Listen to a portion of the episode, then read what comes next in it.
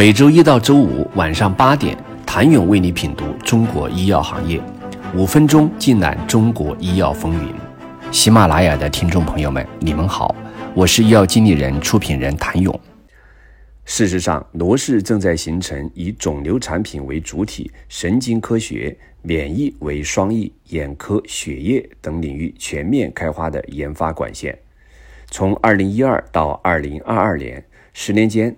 罗氏除肿瘤业务的迅猛增长外，神经科学和免疫再向前迈一步，成为了第二、第三疾病领域。这两个领域营收贡献比例从二零一二年的百分之九提升到百分之十六、十七，其中不乏年销售超过十亿美元的产品。罗氏对神经科学这一后期投资的领域倾注颇多。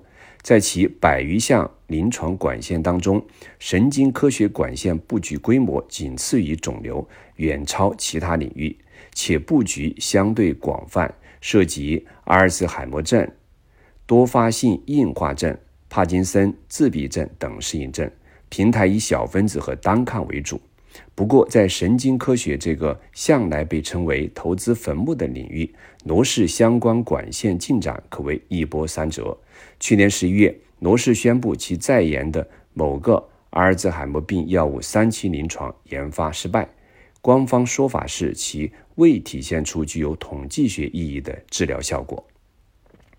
今年五月，美国临床试验网显示，罗氏终止了其精神分裂症候选药物的二期临床试验。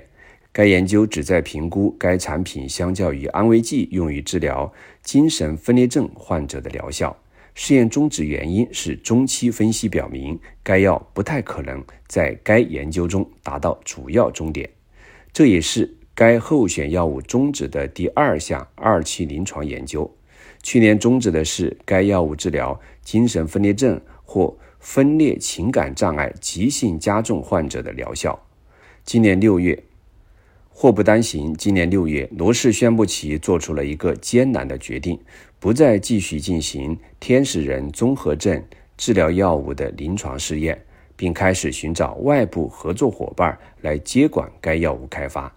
原因是，尽管已经证明了药物的安全性，但临床改善水平并不符合罗氏进入下一阶段临床开发的内部标准。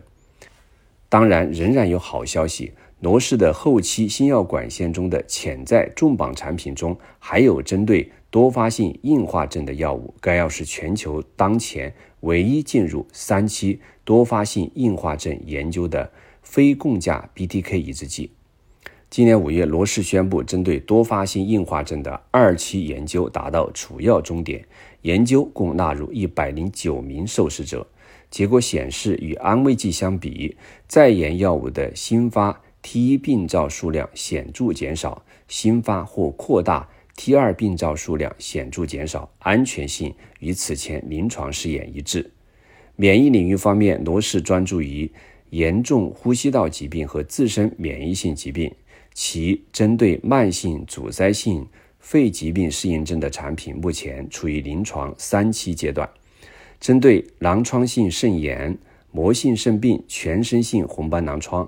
儿童期初发型失眠等四项适应症的产品，目前都处于临床三期阶段。